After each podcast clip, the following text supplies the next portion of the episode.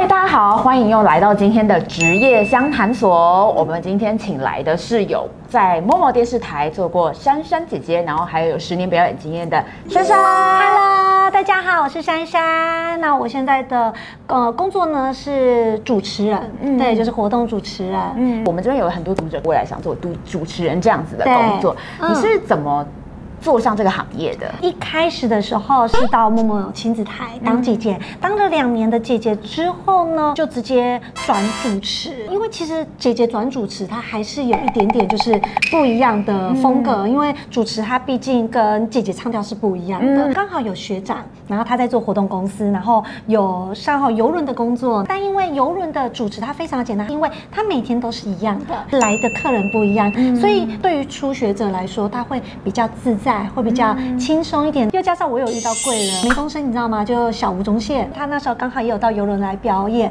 然后所以他就刚好在上面就提点我们，就是主持的一些技巧啊，跟教我们一些主持的节奏。我就这样磨练两个月之后，我回来就开始认真的就是走入主持这一块。那你觉得在做主持这个行业呢？你觉得最有趣的地方是什么地方？其实这个行业最有趣的就是你。就算你今天都主持同一家公司，就算你今天都主持同一个产品，可是你每天遇到的人都不一样。我因为我从小就不爱念书嘛，表演的人是不是其实小时候都 不是很爱念书？那我就是从小就念最后一名长大的嘛。我妈就会笑说：“你看你都不爱念书，所以你现在长大要背很多东西。你每一次工作都在背东西。”我觉得当主持人很有趣的是，你可以到各个的地方去主持。我去到了上海，然后成都、马来西亚、新加坡，然后等等香港等等的，去这些地方你会。会觉得很有趣，但我觉得比较特别的是，到处都是好，椅子滑垒了，椅子滑垒。就是其实我觉得，呃，更有趣的是，其实呃，我们有接一个活动，会去偏乡关怀小朋友，去寒冬送暖。你到偏乡的时候，你会发现去那边的小朋友哦，嗯、你走在上旁边，他就会这样，姐姐你好漂亮哦，你知道吗？就是虚荣心大爆发，虚荣心大爆发。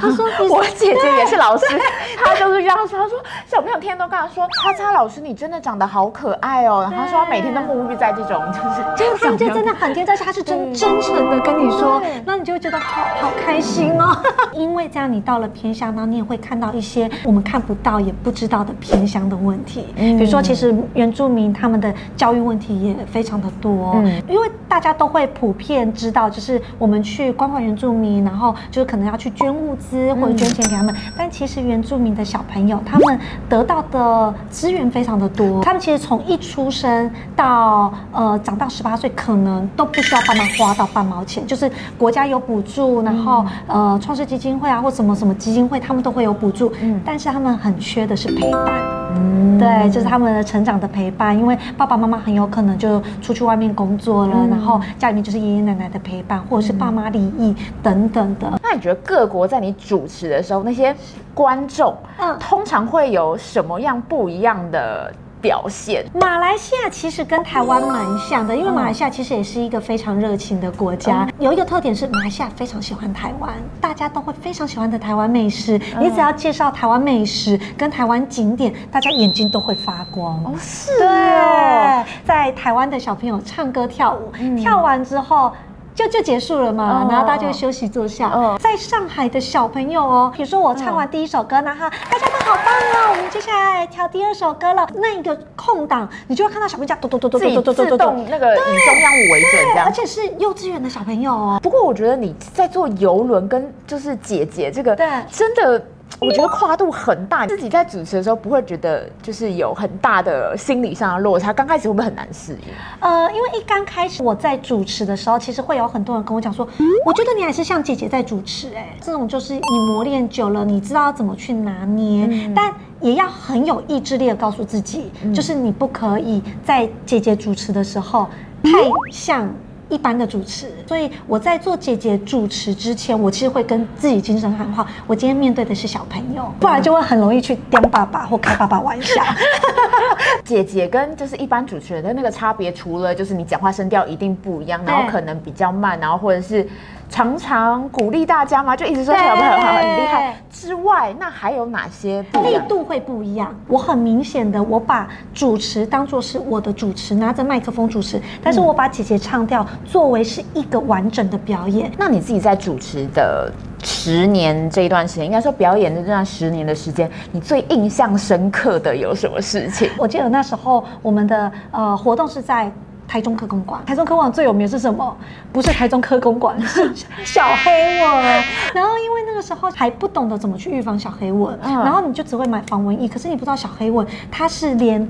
你穿着袜子，它都会叮你。我那时候因为刚好呃遇到台风天，然后又大太阳夏天，然后你这十天内你遇到了大雨，你遇到了台风天，然后你又遇到了小黑蚊，你知道它真的是咬得密密麻麻的。然后就是你早上起床要就是要去工作之前，你都会起鸡皮疙瘩的那种。你这你整个脚应该就是肿一圈呢，完全肿一圈。它已经不是肿一圈，是我有点找不到我自己原本的皮肤在哪里。你知道我那时候我那时候真的好脆弱，我那时候被叮到。我哭了哎、欸，最后是去打针才消的。那时候觉得好辛苦，但其实现在想起来，就是人生也只有那一次会被咬成这样啊。对，而且也因为那样知道，就是小黑蚊要怎么对付它。有一种小黑蚊的呃防蚊液，它是你喷了会没有朋友的，它喷的就是尿骚味哦，就是满满的尿骚味，你喷上去会没有朋友的那一种，超有用。那你有没有就是有类似就是？生命危险那样子的事情，在你主持的时候发生的事情，失恋算不算？可以。交往多久的男朋友？嗯，交往那时候三四年吧。这段不要让我老公听到哦。而且他已婚了，对对，不好意思。那时候就是呃失恋啊，然后因为姐妹们都一起工作，然后大家就会安慰你，安慰你，就会在后台哭。可是你马上就要上场了，我跟你说，我教你怎么哭，你就是这样子哭，他眼泪就不会流流到脸上，然后直接滴到地板，然后完。知道你上场不会有人发现，可怜。我爸爸在我呃呃大概六年前五六年前的时候过世，然后那时候刚好是我踏入主持没多久。哦，对，然后那时候也有在接婚礼主持，那你知道婚礼主持交手这一段？我有阵子没有办法主持，我以为我好了，然后我就去主持了交手这一部分，然后你有点承受不住新娘爸爸哭，嗯，新娘爸爸一哭，我就拿着麦克风在旁边跟着大哭，嗯，然后就真的有点哭到没有办法自己，然后我就觉得我这样好不专业，所以我就大概有两年都没有接婚礼主持。婚礼好了，先以婚礼讲，你最怕碰到什么事情？婚礼嘛，我最怕喝醉酒上来闹。我有遇过婚礼被伴郎摸屁股。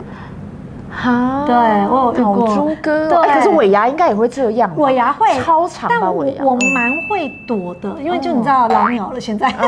我有朋友呢，他是歌手，然后他有遇过带动的时候，就是喝醉酒的人直接就拉链这样子往下。拉。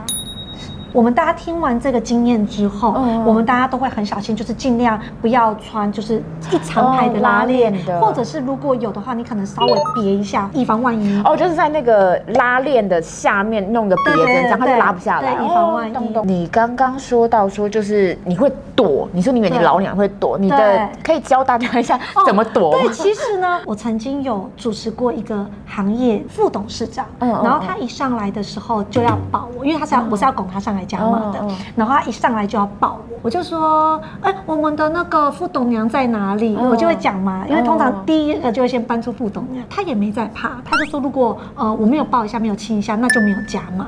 是有有点怒了，我现在很怒，然后我就觉得我已经算是很会避、很会躲的人，然后我用一些就是言语就去避开之后，他后来加码了，抽上来的同事还说要我抱抱同事，要为同事谋福利，我就是说，哎呦，今天重点不是我，你就尽量把重点不要放在你身上，但是我们今天重点就是我们的同事开心啊，我们同仁开心，大家最开心啊，重点不要放在我身上，我今天只是来主持呢，让大家整个流程更顺利的，我大家都会讲这一类的话，后来。我就有去问那个那个梅老师，我就觉得我我我这么会避的人，我怎么还会让他踩到这么这么这么深？对，梅老师第一句话就直接问我说：“他一定是副座，对不对？”